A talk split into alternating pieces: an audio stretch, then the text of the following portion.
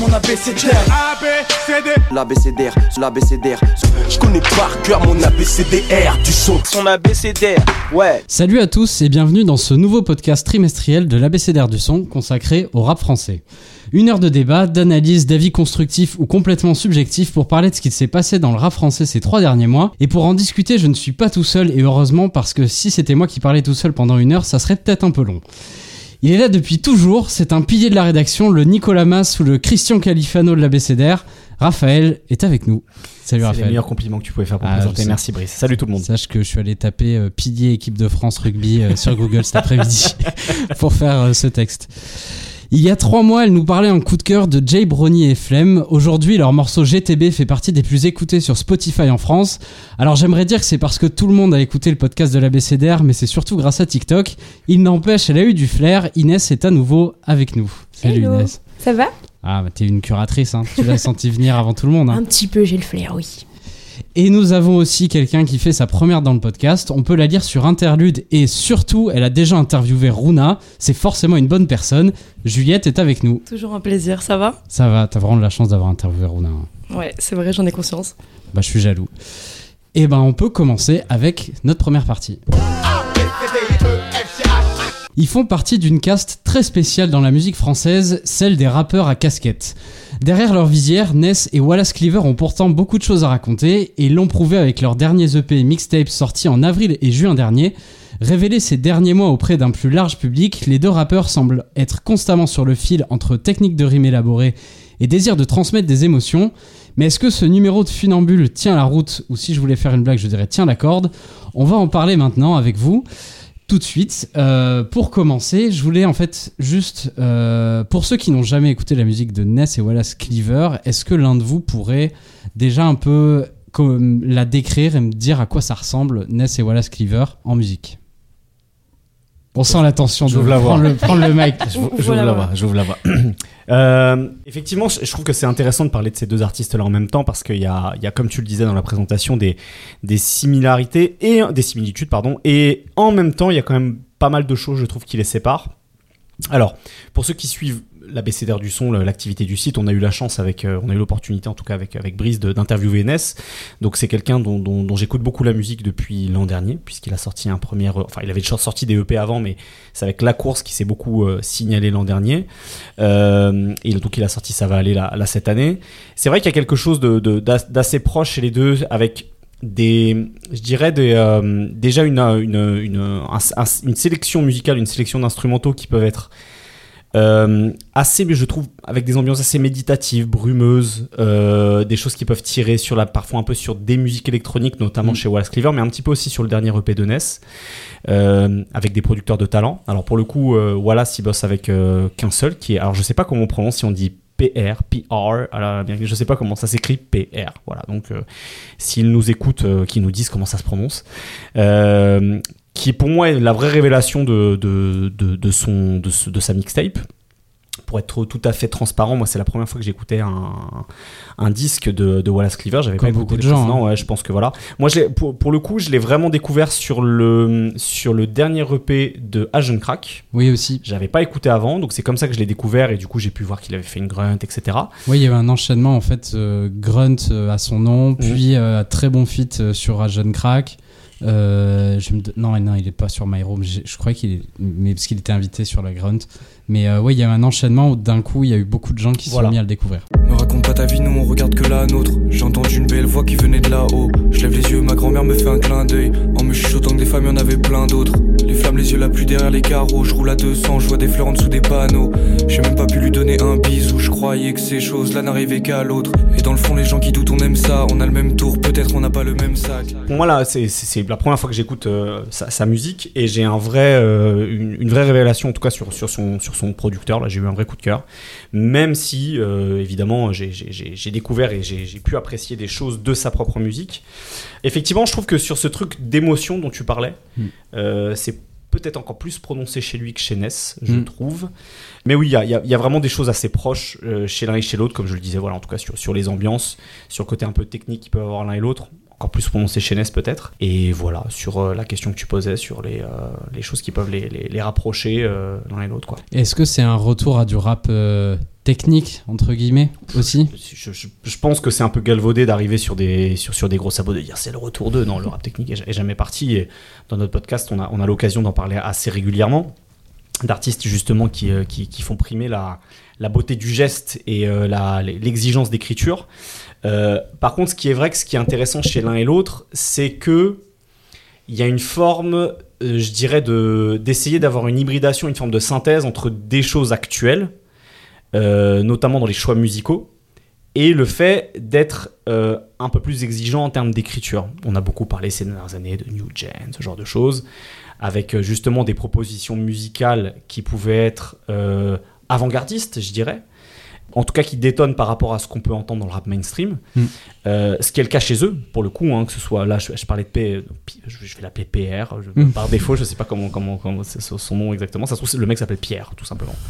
Euh, et mais c'est c'est le cas chez Ness. Hein. Euh, Ness, il bosse avec euh, Poivre Blanc, Lil Chic, euh, des mecs qui sont euh, vraiment très doués, je trouve. Mm. Ces temps-ci, je me dis que ça va aller, c'est ainsi, c'est ainsi. Le soleil me sourit enfin. L'impression que je suis bon Ambition énorme cachée dans le que ça. Un. Ambition énorme cachée dans le que ça. Tu, voulais qu'on rappe, on va rapper. Tu voulais faire mieux, tu vas ramper. Tu me voulais en chaud, tu vas raquer sur le track, je suis baraqué. Tout que dans mon deal, je me suis pas donné de drôle. L'impression qui monte, l'impression que je suis bon qu'à faire que ça. Ambition énorme cachée dans le que ça. Ah. Et euh, donc voilà, il y a, il y a une forme de, euh, je dirais parfois de euh, d'orthodoxie, en tout cas de, de classicisme dans, dans la manière de, de, de faire des prods, notamment chez, dans, dans, dans, dans l'album de Ness, je trouve, où euh, ça peut être des choses très simples, très épurées. euh, presque basiques, Mm. élémentaires, et c'est pas du tout un jugement de valeur négatif. Justement, j'aime bien ce côté euh, aller chercher l'efficacité avec peu de choses, mais des choses aussi qui sont très euh, moderne avec des Mm. effets de saturation. Il y, a- il y a un morceau que j'adore sur l'album, de- sur le sur le EP pardon de, de Ness, c'est le morceau 4 euh, 4-4 Mm. Avec D-Max. Ça pourrait presque être une prod de la caution en 2000 2001 quoi. Il y, a, y vraiment ce truc avec des, des sons qui crissent, avec des, des, des effets de saturation, un espèce de piano qui bégaye. Enfin c'est presque cette époque-là du rap mais mis au goût du jour.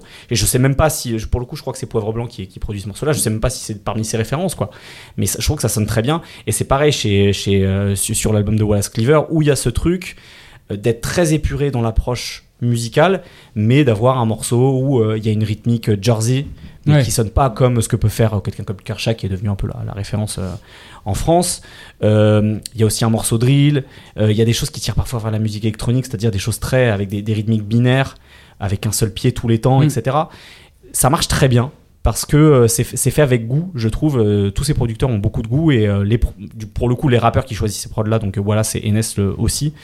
Euh, et en même temps d'avoir cette exigence musicale, pour revenir à ce que tu disais, effectivement, sur le fait d'être un minimum exigeant, effectivement, dans l'écriture, même si je crois que je préfère Ness, qui a un rap beaucoup plus espacé, beaucoup plus aéré.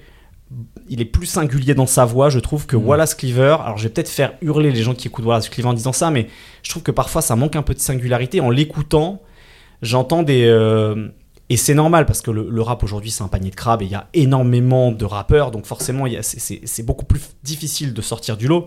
Mais parfois j'ai l'impression d'entendre des flows que j'entends, euh, je sais pas, chez euh, Woody, chez Fem2Go, des, des, des mecs qui vont un peu parfois un peu rapper au kilomètre. C'est surtout dans, dans ces morceaux Ego Trip. J'ai vraiment Mm. remarqué ça dans ces morceaux Ego Trip. Peut-être parce que tu sais. Tu sais, quand tu veux prouver que t'es fort, c'est comme sur les photos, tu gaines. Quand t'es un, un jeune mec, tu gaines, tu vois, pour faire genre, vas-y, je suis balèze, tu vois. Et bah, je trouve qu'il a un peu gainé sur, les, sur, sur, sur ces morceaux-là. Et son flow, il est moins souple que dans des morceaux où il essaie Où ils justement. font de- l'armure. Ouais, où ils font l'armure, exactement. Et je trouve que c'est les morceaux les plus int- introspectifs. Je le trouve plus juste, justement, sur ces morceaux-là. Il y a notamment un morceau, euh, Est-ce que je l'aime? Mm. Où d'un seul coup, en fait, il se libère de ce truc de, de, de vouloir prouver. Et il est beaucoup plus souple dans sa diction, il est beaucoup plus souple dans, dans ses flows, il, fait des, il allonge les syllabes, etc. Et d'un seul coup, je trouve que c'est c'est beaucoup plus plaisant à l'oreille que des trucs où, euh, je sais pas, le morceau avec, euh, avec Django, par exemple, euh, où, euh, où, il va- où on sent qu'il va un peu prouver, parce que je pense que c'est une question d'âge aussi, tu vois, qu'il sait le faire, mais au final, il sort moins du lot que les morceaux où justement il va parler de. euh, y a, il y a- c'est des détails, mais c'est un mec qui vient de, de, du- de la région de Blois, si, si Mm. j'ai- si bien compris, qui vient de la campagne pour le coup. Euh, il parle d'un de ses grands-parents qui est, qui, est, qui est ou qui était agriculteur. Et à un moment, il y a, il y a un détail, et, c'est parfois sur ce genre de détails, moi, que j'aime bien écouter les rappeurs. c'est quand ils ouvrent la porte de chez eux. Et en fait, à un moment, il dit que euh, lui et sa sœur, ils se faisaient engueuler quand ils mettaient le pain à l'envers à la, à la Ouais. Ça, ça, ça, c'est tellement un truc très français. Moi, euh, ma mère qui vient de la Meuse, en fait, tu vois, je l'ai déjà entendu dire ça. Et je mets, pourtant, euh, j'ai grandi en Ile-de-France, tu vois. Elle me disait non, mais on met pas le, pain à l'envers, ça porte malheur, tu vois. Hmm. Tu sais, les espèces de trucs débiles de, de, de famille française. Et en fait, d'un seul coup, quand il va euh, arrêter d'être dans, dans des espèces de réflexes de rappeurs qui veulent flex et qui en fait qui, qui ouvre un peu la porte de chez lui et ben c'est à ces moments là où je le trouve plus détendu aussi dans son rap Hmm. et c'est dans ces dans, dans ces morceaux là en l'occurrence sur le sur le disque que je le trouve le plus intéressant quoi Inès, euh, Juliette, est-ce que euh, avant ce podcast, euh, la musique de Ness et Wallace Cleaver, c'était quelque chose qui vous intéressait déjà, qui vous touchait euh, bah, la musique de Ness particulièrement, parce que euh, justement, il a un peu cette construction de rime que j'aime beaucoup, qui est un peu euh, classique, même sur les prods. Et, et la manière dont il se livre, il me donne des émotions que je retrouve chez peu de rappeurs. Et Mhm. j'aime beaucoup parce que je trouve que, enfin, pour quelqu'un qui approche de la vingtaine, je crois qu'il a que 19 ans, je trouve très terre à terre, très mature dans, sa, dans la manière de se livrer. Il va être juste et humble. Et c'est vrai que avec Wallace Cleaver, j'ai un peu plus de mal parce que euh, ça va être très brumeux. Donc là, on parlait un peu d'ego trip, etc. Mais euh, même dans l'amour, ça va être euh, très subjectif. Alors que Ness, il a vraiment une quelque chose de linéaire, même dans son feat avec avec Yanis, donc sur sur sur cette EP là. Je trouve qu'il a un peu euh, cette reconnaissance aussi aux anciens. Il y a une petite euh, une petite référence à pour ceux. Ouais. Donc euh, pour quelqu'un qui vient du 94, euh, Hmm. je pense que c'est important peut-être de la placer un jour ou l'autre. Mais, euh, ouais, et puis c'est fait intelligemment en plus c'est ça, c'est fait intelligemment, c'est fait avec sa patte. Il va pas aller copier euh, un flow chez, chez quelqu'un ou chez, chez quelqu'un d'autre. Donc, euh, donc oui, totalement. Et Wallace Cleaver, j'ai, je suis montée dans le train euh, très tardivement et j'ai encore un petit peu du mal. Par exemple, euh, ce que j'ai aimé euh, sur cette mixtape-là, c'est euh, l'interlude. Parce que là, pour le coup, je me suis dit que ça sortait du lot d'avoir une interlude de slammer, un petit peu, limite euh, une poésie, tout simplement. ouais, c'est du spoken word quoi C'est une note vocale, quoi. ouais. Ouais. Et, et c'est pas slamé seulement sur l'interlude, en plus euh, sur l'outro aussi. Euh, la fin ouais. du morceau est slamée aussi. Donc, et en euh, plus ils se répondent parce qu'il y a un- comment il s'appelle déjà l'interlude? Il y a- y, Merci pour la douleur, pour la douleur, et De rien pour la douceur qui est l'outro du projet. exactement. Bravo, exactement Bah alors euh, c'est marrant ce que vous dites, euh, Raph et Inès. Euh, vous dites que vous êtes montés dans, dans le train très tard pour Wallace Cleaver et moi c'est mon cas aussi. Euh, c'est vrai que jusqu'ici, avant euh, donc ce, cette mixtape qui s'appelle Baiser, j'avais euh, j'avais pas plongé encore dans cet univers parce que même sur Cauchemar, donc qui est sorti en 2021 il me semble, je trouvais que sa proposition manquait encore beaucoup de personnalité. Et moi, je comprenais pas où il voulait aller, je comprenais pas euh, où il voulait emmener son auditeur. Euh, donc ensuite, il y a eu son Grunt, euh, que moi aussi j'ai pris beaucoup de plaisir à écouter, où en plus il est super bien accompagné euh, avec Celug, qui est très très fort d'ailleurs, je tiens à le, préciser. Et, ensuite, il y a cet extrait Merci, pour la, Merci pour la douleur, qui me hype pas énormément tout de suite. C'est donc une sorte de slam comme ça assumé qui je, je vois pas forcément individuellement où ça peut mener. Et finalement, quand Baiser sort, bah moi, euh, la mixtape, je la dévore. Et euh, finalement, je pense que c'était inconsciemment exactement ce que j'attendais de lui. C'est-à-dire qu'il donne euh, de nouvelles clés de compréhension de son univers. Donc c'est un opus qui est très personnel, qui est très introspectif. Il parle beaucoup d'amour, de mélancolie, il se confie beaucoup. donc comme tu le disais, Inès, le, le fait aussi de la même manière. Et donc il y a cette écriture qui reste pourtant assez technique. Et je suis assez d'accord sur ce que tu, tu disais, Raph, euh, par rapport au, au fait de gainer. Il le fait encore. Je trouve qu'il le fait moins quand même que sur ses précédents projets. Mais il, le- il le fait encore. Et je pense que ça manque encore un peu de maturité. Mais euh, en l'état, je, je trouve que l'opus est quand même très cohérent. Surtout que c'est une mixtape, donc ça n'a même pas l'ambition d'un album. Mm. Euh, et au final, avec l'interlude, euh, avec l'outro, avec toute la, la, la diversité en termes de prod, donc de PR, euh, comme, comme tu disais, euh, on, on se retrouve sur beaucoup de choses en fait. C'est peut-être un peu long, mais euh, c'est le propre aussi d'une mixtape. ou Peut-être que. Oui, il peut Ouais, c'est- une mixtape. j'ai- euh, j'ai l'impression C'est- aussi. c'est des notes d'intention quoi Je pense, Ouais, voilà. Et, euh, et donc, euh, par rapport à Ness, euh, je trouve justement que c'est peut-être moins, euh, moins cohérent. Alors, oui et non, euh, parce que, en fait, moi, j'ai eu beaucoup de mal à plonger dans, dans le projet. Ness, c'est un artiste que, que j'aime beaucoup, que j'écoute beaucoup au quotidien, mais euh, c'est vrai que je trouve que les trois premiers titres, euh, déjà de l'EP, sont assez redondants. ah ouais. J'ai trouvé. Ok. Bah, c'est c'est peut-être personnel, mais. Après, c'est pas, très bien. c'est pas, euh, je te coupe juste, mais c'est vrai que c'est pas un avis où t'es forcément isolé. J'ai senti, là où euh, je sais que moi et Raph, euh, peut-être qu'en fait on est un peu isolés, j'ai senti un peu chez les, les fans de NES qui l'ont beaucoup découvert avec la course, une, peut-être une petite déception en fait avec euh, Ça va aller.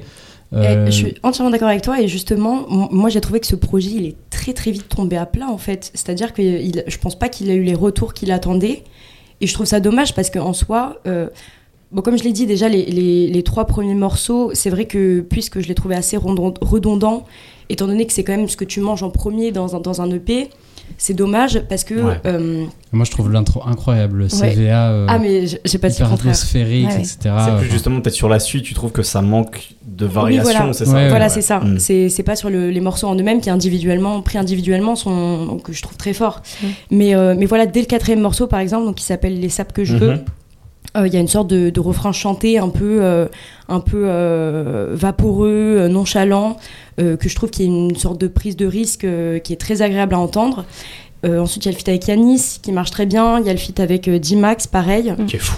Et, euh, et quand on prend l'ensemble de l'œuvre en compte, Mm. si on met de côté cette euh, introduction que, qui, moi, du, du coup, m'a un peu déçue, je trouve qu'il y a une volonté qui est différente de celle de Wallace Cleaver. Où Wallace Cleaver, je trouve qu'il il essaye de définir sa proposition artistique au-delà de la technicité, justement.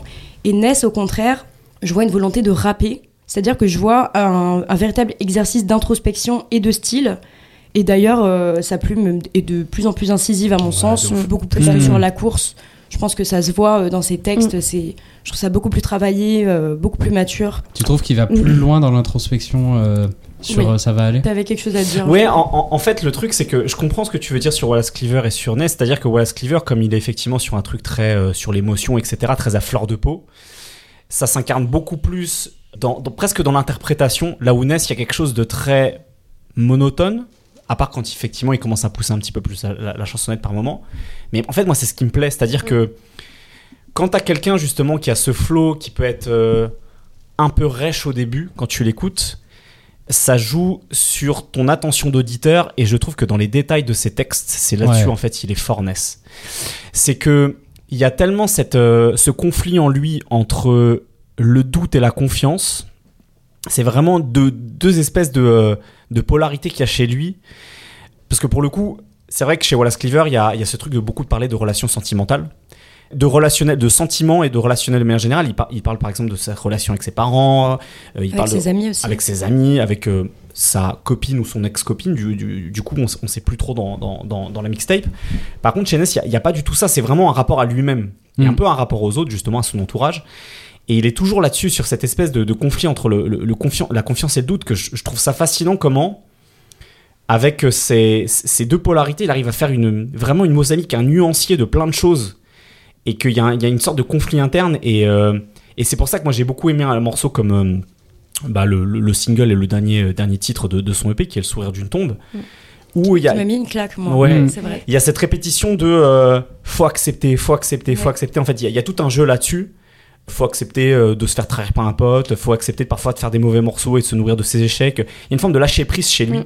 que je trouve assez fascinant pour un mec de son âge, justement. Tu, tu le disais, il a euh, 19 ou 20 piges. 20 ans, ouais. Mm.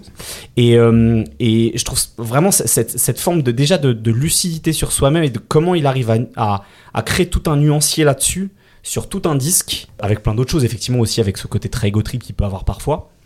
En fait, ça joue plus, je trouve, voilà, sur, sur le texte et sur l'attention qu'on doit porter à ce qui, à ce à ce qui rappe. Là où effectivement, un Wallace Cleaver, parfois, il y a. euh, euh, je pense comme plein d'artistes de cette génération, mais il y a, des influences euh, de PNL ou de Laylo qui peuvent ressortir dans, sa manière de, rapper, d'exprimer ses émotions.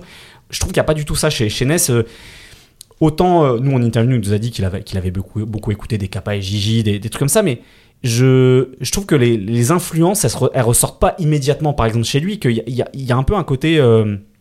Ah, j'ai pas envie de le saucer euh, à fond, tu vois, en disant ça, mais un côté un peu unique, tu vois. Il y, a- y a quelque chose, je trouve, de vraiment de très singulier chez lui. Là où chez Wallace Cleaver, il faut encore. Je trouve qu'il y a, y a encore ce truc, et c'est normal, ils sont, ils sont jeunes tous les deux, hein, mais de, de- de vraiment un truc encore à développer. Je trouve qu'il y a, il a Je suis encore. Il y a encore des choses un peu embryonnaires qui sont touchantes. Euh, mais qui formellement sont pas encore euh, aboutis jusqu'au bout, quoi. Voilà. Bah, et juste, je rebondis sur ce que tu disais, mais je pense justement que la, la maturité euh, que tu évoques d'une certaine manière et dont je parlais aussi tout à l'heure sur, euh, sur l'EP de Ness, c'est c'est ça qui va faire que le projet. Pardon, je reprends ma phrase. C'est ça qui va faire que le Non, mais tu peux le dire. hein, Non, je l'apprends, je l'apprends. Par respect, comme ça.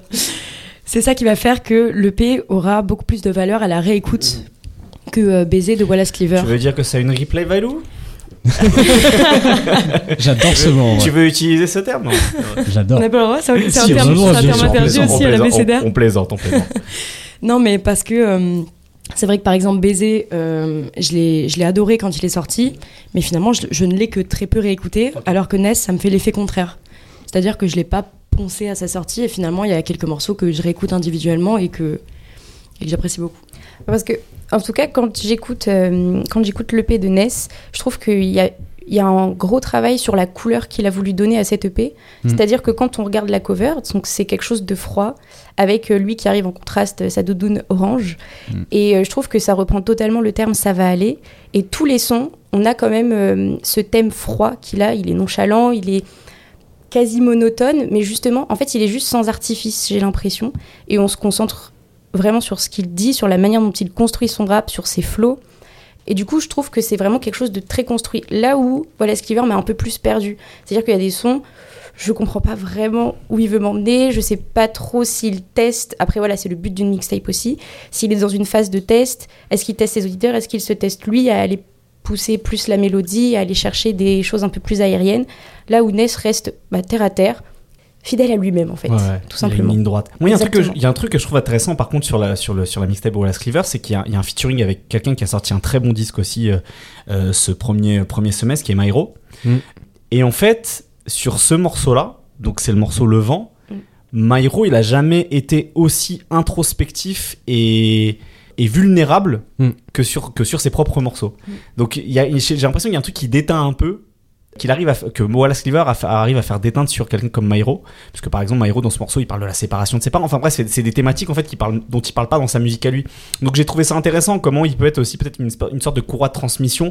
Et inversement sur le morceau euh, sur lequel il est bah, avec Ness d'ailleurs sur euh, sur euh, sur le, la mixtape de- enfin le, le EP d'A- d'Ajon Crack au contraire là il est il, euh, Wallace Cleaver revient à ce truc justement d'être beaucoup plus égotrip parce que c'est- il y, a- il y a un moment de concurrence en fait. bien sûr. il y a Mm. Ajon Crack, Ness et lui-même, et il faut, il faut y aller quoi. Et le morceau d'ailleurs, euh, il, est, il est excellent sur. euh, sur C'est la- les trois mousquetaires. c'est Ouais, C'est ça. c'est C'est vraiment ça, Duel quoi. à l'épée. Exactement. Euh, Inès, tu parlais justement de d'avoir un peu un espèce de fil rouge. Je voulais justement vous poser une question là-dessus. Euh, sur, sur Wallace Cleaver, j'ai vu aussi beaucoup de- d'enthousiasme sur le fait que c'est un c'est une, une mixtape qui, euh, qui a, qui a l'air d'avoir aussi quand même euh, un- une direction artistique, un fil rouge sur une thématique. Euh, et même, même la pochette, le titre, euh, les, les espèces de messages vocaux, ça parle au final beaucoup d'amour. Là où effectivement Ness aussi a l'air de vouloir faire de quelque chose de froid, mélancolique. Est-ce que euh, vous, cette idée de fil rouge de direction artistique des deux côtés, vous l'avez remarqué? Et si oui, est-ce que, euh, est-ce que ça vous a plu? Du coup, j'ai plus ressenti ce fil rouge chez Ness parce que j'ai plus un rapport euh, émotif à la musique, plus qu'à ce que Wallace Cleaver. J'ai l'impression que le fil rouge, il l'a plus mis dans ses textes et dans la manière dont il voulait construire le projet, donc dans les titres et, euh, dans, voilà, dans ce qu'il disait, dans ses lyrics. Là où Ness, je trouve, l'a très bien fait uniquement par le biais de la musique, par le biais de, bah, de ses rimes Hmm. par le biais de son flow, de ses espacements, de son choix de fit aussi. Ness, euh, je trouve que là, il est dans le ça va aller. Donc, en- moi, comment je l'ai ressenti, c'est qu'il va inviter des gens euh, qu'il aime sur ses feats, il le dit lui-même. Il va prôner le collectif, il va essayer de dire euh, je monte avec tout le monde. Il n'est pas tout seul et Mm. il est dans cet objectif de ça va aller. Là où voilà Cleaver, j'ai eu un peu l'impression qu'il m'a perdu. Donc, j'ai eu le fil rouge euh, visuellement, donc, euh, mais je l'ai pas ressenti vraiment. Et du coup, j'ai pas vraiment aimé ça. Hmm. Parce que c'est vrai que sur euh, Wallace Cleaver, c'est vrai qu'il y a quelques sorties de route, mais j'ai trouvé quand même qu'il y avait une volonté sur les trois quarts euh, de, de la mixtape de vraiment euh, parler de, sentiments, d'émotions à travers l'amour. Moi, c'est vrai que c'est quelque chose qui m'a plu là-dessus, où euh, il y a vraiment des, moments ou des très hauts, des moments très hauts, je trouve, en termes de morceaux, où euh, vraiment il se livre sur ce qu'il ressent. euh, Sur, euh, moi, j'ai entendu un peu quelqu'un qui s'est séparé. Euh, Il y a, des, choses vraiment qui vont vraiment dans le sens de je vais euh, ouvrir mon cœur sur euh, ce que sur mes sensations euh, amoureuses, sentimentales vis-à-vis de euh, je sais pas une euh, un par- une partenaire, un partenaire euh, ou euh, des amis, mes parents, euh, peu importe quoi. Il y a un truc, je trouve, qui résume assez bien ça, et après, je, je- je te passe la parole, euh, Juliette. À un, moment, il y a une phase, euh, je crois que c'est le morceau Pleurer pour nous, il dit On chiale sur des maquettes, cœur en mitraillette, des fois on vise juste. Et tu vois, ce truc de des fois on vise juste, c'est vraiment ce truc, je trouve, qui est un peu révélateur de je m'épanche dans la musique, je sais pas encore vraiment où je vais, Mm. mais en fait, ça n'a pas vraiment d'importance pour moi. Il a raison, hein, de toute façon. Mm. euh, c'est un peu ça aussi le, le principe de l'art et de la création, c'est d'abord de aussi de, de se faire plaisir à soi-même ou d'avoir une forme de, euh, de catharsis, quoi. Et voilà, je trouve que cette phrase, elle est révélatrice parce qu'elle elle, elle- elle résume pas mal de choses qu'on qu'on a, qu'on a, qu'on a dit, quoi. Totalement. Mais c'est vrai que par rapport à, à ce que tu disais, Inès, euh, enfin, je comprends totalement ce que tu dis par rapport au côté visuel du fil rouge, parce que c'est vrai que quand tu regardes le projet de Wallace Cleaver, toute la promotion qu'il y a autour, la cover, le titre, en fait, euh, le fil rouge, tu le, tu le vois, Hmm. il est évident en fait. Et, euh, et ce que je trouve justement fort chez Ness, comme tu l'as dit, c'est que le fil rouge est beaucoup plus subtil, et pourtant on arrive quand même à le cerner. Euh, alors ça, ça met pas forcément en défaut Wallace Cleaver parce que justement euh, le fait que ce fil rouge soit aussi très évident, moi ça m'a permis de rentrer beaucoup plus facilement dans le projet, ce qui n'a pas été le cas pour Ness. Mais, mais c'est vrai que Ness a cette faculté de ce, ce côté glacial et, euh, et cette direction artistique hyper soignée. D'ailleurs mention spéciale pour euh, je sais pas qui a réalisé le clip euh, Le sourire d'une tombe, mais, mais qui est- que je t'ai trouvé. euh, TKSH.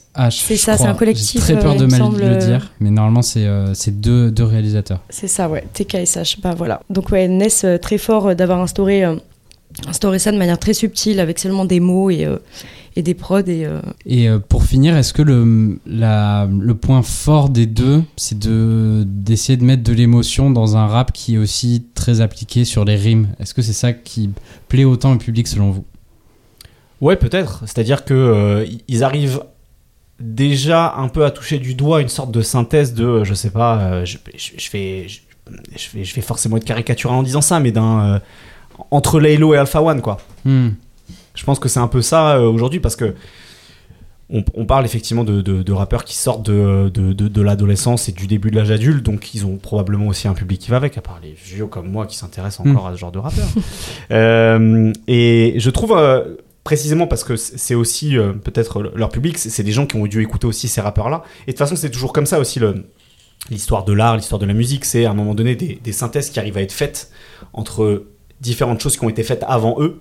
Et je trouve qu'il y a un peu ce truc-là. C'est-à-dire qu'il y a, y a cette faculté à, ou en tout cas cette envie de vouloir transmettre des émotions, une, forme de vulnérabilité, en même temps que d'être dans l'ego trip pur. Donc c'est pour ça que je trouve qu'il y a un peu ce, ce chemin qu'ils arrivent à tracer et chacun à sa manière arrive déjà à montrer de belles intentions. Quoi. Ouais, je suis totalement d'accord dans la manière de retranscrire un peu euh, ces émotions. Autant Ness que Wallace Cleaver arrivent à très bien le faire avec des, des moyens différents. Donc, euh, mais c'est vrai que j'ai l'impression en tout cas que pour les deux artistes, c'est de mettre une part d'eux dans, dans ce qu'ils peuvent faire en musique. Mm. Et, euh, et ça, c'est précieux. C'est très précieux. Donc ouais, je pense que la, la question de l'émotion et de la manière dont ils nous évoquent certaines choses, bah, elle n'est pas vraiment à remettre en question et que le public euh, le ressent tout de suite. et, c'est- et cette dualité, justement, elle permet aussi à l'auditeur de trouver son bonheur dans, dans un morceau ou l'autre, euh, donc dans de l'ego trip ou dans des morceaux plus mélancoliques, parce qu'ils savent faire les deux et ils savent même faire les deux en même temps. Ben parfait. Écoutez, on va passer aux deux premiers coups de cœur. Je connais par cœur mon ABCDR du son. Euh, Juliette, tu voulais nous parler de deux morceaux qui sont sortis au mois de juin, si je dis pas de bêtises. Alors, euh, c'est un deux titres de Asinine qui est sorti effectivement le 21 juin dernier, qui s'appelle Demi Moore, Vivement quoi. Donc c'est un format plutôt très court que euh, Asinine, elle semble plutôt euh, particulièrement affectionnée. Fin février déjà, elle sortait 13, qui était un trois titres. Et en 2022, c'était C'est les autres, euh, un trois titres pareil. Moi, je l'ai découverte sur Spooky Season 2, euh, qui est un projet du beatmaker Kozeil, qui est sorti fin 2022. Et déjà, ce qui me frappait à ce moment-là, c'était son grain de voix qui est nébuleux, presque, presque mystique, avec parfois des effets un peu électroniques, artificiels. Et, aussi sa plume, surtout. Euh, donc sur son morceau avec Cosey, justement, euh, Le ciel qui me gronde, elle parle de sa mère et c'est un thème qui revient beaucoup dans ses textes. Donc c'est le cas aussi sur euh, Demi Moore, Vivement quoi. Elle a une écriture qui est très imagée, parfois très dure. Par exemple sur Demi Moore, Maison hantée, il y a des squelettes plein les placards, des assiettes qui se brisent contre le placo, c'est le bazar. On sent beaucoup d'angoisse, de tourment à la fois. elle parsème ce, que j'aime appeler des gouttes de lumière, des, C'est beau. des, semblants d'espoir, quoi. Et euh, donc, par exemple, sur Vivement quoi, j'ai passé trop de temps à attendre, je sais que les années sont courtes, je vais finir par apprendre. Ce que j'aime particulièrement chez Asinine, c'est que je la trouve, euh, on parlait de singularité, je la trouve vraiment, vraiment singulière pour le coup, et euh, j'ai aucun doute en disant ça. Dans sa voix, donc, autant que dans ses textes, mais aussi dans sa direction artistique. Sur la cover, par exemple, qui est faite par Charlotte Arnaud, et sur toutes les photos qui sont liées au projet, il y a un, rouge sang qui est à la fois angoissant, mais aussi euh, une, couleur chaude qui est sublimée par un jeu euh, de contraste, de lumière, qu'on retrouve aussi sur d'autres covers, sur la cover de 13 euh, justement. Donc avec tout ça, c'est une artiste qui, à mon sens, a les clés pour être une artiste très complète. Et Demi Moore, vivement quoi, c'est pour moi une belle promesse pour la suite. Où on parle, elle a, elle a pas encore donné ni concert ni interview. Elle est encore sur ces formats très courts dont je parlais, mais on ressent déjà un grand potentiel. Et moi, j'ai hâte de découvrir euh, ce qu'elle nous réserve. Et ben parfait. Raphaël, ton coup de cœur à toi, c'est pas de la musique. Enfin, la- si un peu, mais c'est un livre. C'est de la littérature musicale, on va dire, mais pas que. Oui, c'est le, c'est le l'autobiographie, les mémoires. Je sais pas comment d'ailleurs il le qualifie lui-même de euh, Guillaume Gallart, plus connu sous le nom de Pone pour les amateurs de rap français. Donc euh, anciennement producteur de la Funky Family, euh, qui euh, depuis 2015 a été euh, atteint de la maladie de Charcot et donc qui est alité et qui communique avec le monde en musique, en littérature ou via les réseaux sociaux grâce à ses yeux. Et tout un dispositif euh, informatique lui permet d'eux. Et donc il a écrit ce livre avec ses yeux. Et donc c'est un livre assez épais puisqu'il raconte toute sa vie. Alors ceux qui connaissent bien l'ABCDR du son connaissent un, petit peu son, histoire puisque j'avais eu le, je, vais, je, vais, dire le mot, j'avais eu la chance de l'interviewer justement en 2015, juste, juste avant euh, euh, qu'il ne puisse malheureusement plus avoir l'usage de la parole. Et donc, bon, sur toute la partie musicale, parcours, parcours pour ceux qui connaissent un petit peu euh, la Funky Family, ils, apprendront des choses, euh, parce qu'il va, plus dans le détail, mais euh, grosso modo, on connaît un peu son parcours, mais il raconte beaucoup plus de choses dans ce livre, évidemment, sur sa jeunesse, sur son parcours avec, avec la FF, sur ses... inspirations musicales, en fait simplement son, sa passion d'auditeur de musique, et puis tout l'à côté évidemment son, son histoire familiale, son histoire, la, famille qu'il a construite puisqu'il a, il a, il a, deux filles avec, euh, avec sa compagne. Et puis bah oui, il y, a- tout le reste, tout ce qui lui est arrivé depuis, euh, depuis qu'il a, qu'il a, qu'il a été euh, euh, diagnostiqué euh, et qu'il est tombé malade. Et, euh, donc bah, c'est un livre passionnant pour, euh, pour, pour, les, pour les fans de rap français parce que c'est c'est une épopée incroyable que celle de la, de la FF et puis euh, tout ce qui s'est passé autour dans, le rap français des années 90 euh, et 2000. Et euh, c'est un mec qui a eu mille vies en fait. En- même moi, pour le coup, pour avoir longuement discuté avec lui il y a, il y a maintenant 8 ans, en fait, j'ai quand même appris plein de choses parce que euh, il, il en gardait sous, sous le pied. Je savais pas si, je sais pas si à cette époque il s'imaginait déjà écrire un livre, Mm. mais euh, il raconte énormément de choses et il y a beaucoup de leçons de vie en fait parce que précisément je pense que il a été confronté à la mort puisque euh, au, moment où il est euh, il est tombé malade il a eu il a eu des il a dû être réanimé deux fois si je dis plus si je dis pas de bêtises donc il a été confronté euh, de face à la mort alors je- du coup je me demande si euh, euh, de ce fait ça lui a donné euh, des moments de réflexion sur sa propre existence et sur les expériences de vie qu'il a qu'il a eu mais du coup il a beaucoup de recul beaucoup de lucidité beaucoup d'humour surtout et ça c'est génial Ouais. avec Pone c'est qu'il est drôle Ah, Pour ceux qui aller le- voir son compte Facebook. ah, euh, son compte Facebook. En fait, il y a déjà à l'époque, il y a- il y a notamment un bouquin dans le livre, enfin un passage pardon dans le livre où il raconte la. Alors je sais plus si c'est un huitième ou un quart de finale euh, où l'Angleterre joue à Marseille pendant la Coupe du Monde France 98. Il raconte ça, mais ça a pleuré de rire. c'est vraiment, j'en ai eu des larmes de rire à, à lire ce passage où euh, des, euh, des, des, des jeunes Marseillais s'opposent à des, à des hooligans anglais. Et dans les années 90, les Mm. hooligans anglais, c'était ça voulait dire quelque chose, quoi. Bref. En plus, il est drôle, vraiment, sur lui-même, sur sa famille. Enfin, voilà. Vraiment, ce livre, c'est une perle. Je le recommande à tout le monde. Là, on est en, plein été. Pour, ceux- qui ont la chance d'avoir des vacances et avoir des moments un peu plus de calme, justement, foncez lire ce livre. Euh, c'est un bout d'histoire du rap français et c'est euh, un livre euh, humainement enrichissant pour, toutes les leçons avec beaucoup d'humilité qu'il a, a donné. Voilà. Et donc, c'est euh, euh, aux éditions La Grenade chez JC Lattès, si je dis pas de bêtises. Donc, euh, voilà, lisez ça, c'est trop bien. Eh bien, parfait, on peut passer à la deuxième partie. Chaque semaine sur Twitter, les comptes de fans ou les médias rap font le décompte. Oui, ça fait plus de 1400 jours qu'il n'y a pas eu de nouvel album de Nekfeu et plus de 1500 jours pour un nouveau disque de PNL. Ça paraît long comme ça, mais quand on est un fan de la rumeur, croyez-moi, c'est de la rien. gnognotte. Cela faisait en effet 4000 jours, soit 11 ans, que les fans du groupe de Hamé, Ekoué et Le Bavard et leurs producteurs attendaient un nouvel album studio. Et ce fut chose faite avec Comment rester propre, nouvel album sorti en juin dernier, qui dépeint forcément avec le groupe Notre époque, ses travers et ses torts. Alors après la par- parenthèse cinématographique du groupe, est-ce que l'attente valait le coup? On va en parler maintenant. Et pour en discuter, j'invoque un nouveau Pokémon dans la salle en la présence de Zo. Un Zokemon. Pokémon. Euh, donc pour commencer, euh, je, vais, je vais te demander, euh, soit peut-être Raph ou Zo, euh, est-ce que, est que ce retour de la rumeur, ça faisait quand même 11 ans, après ils n'ont pas totalement disparu, il y a eu un film qui est sorti, Euh, Parisiens, très bon film d'ailleurs. des, ouais, qui était très bien. Il y a eu aussi des albums de d'inédits qui sont sortis. Il y en a eu deux. Est-ce que c'était ce retour de la rumeur, c'était un retour qui était attendu, ou alors j'ai cru comprendre certains n'y croyaient peut-être presque plus aussi parce que ça faisait longtemps. Euh, bah, at- attendu de la part, je pense, des, des, des fans du groupe. Oui, bien et- sûr, oui, chez les fans. Et d'un- et d'un- certain public rap, qui est un public euh, historique ABCR du son, je sais pas ce qu'on de dire d'une certaine manière, puisque c'est un groupe qui a longtemps euh, euh, été euh, dans les colonnes de l'ABCR du son. Bon, je, je- je caricature évidemment en disant ça, c'est pas, c'est un peu réducteur. Je pense que oui, parce que c'est un groupe euh, historique du rap français euh, pour tout ce qu'il a incarné musicalement. Euh, j'ai presque envie de dire éthiquement, tu vois, et puis avec ce qu'ils ont aussi euh, vécu euh, judiciairement jusqu'en 2010, si je dis pas de bêtises, puisque la- le, ju- le jugement en cassation en, leur faveur date de 2010. Euh, donc oui, c'est forcément euh, à, à leur échelle un événement, tu vois, la, sortie d'un album de la rumeur, c'est un, un groupe important de l'histoire du rap français. Moi, à titre personnel, toujours, puisque c'est un groupe qui a été important dans mon, dans mon parcours d'auditeur aussi.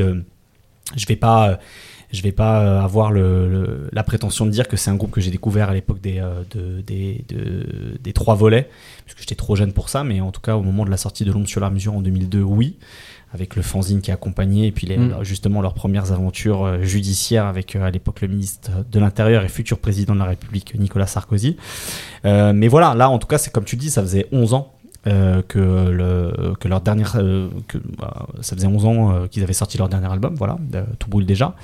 Et moi, à l'époque, c'est un album qui m'avait semblé être euh, un peu un cran en dessous, justement, de leur discographie des années 2000, avec L'ombre sur la mesure, Regain de tension et Du cœur à l'outrage.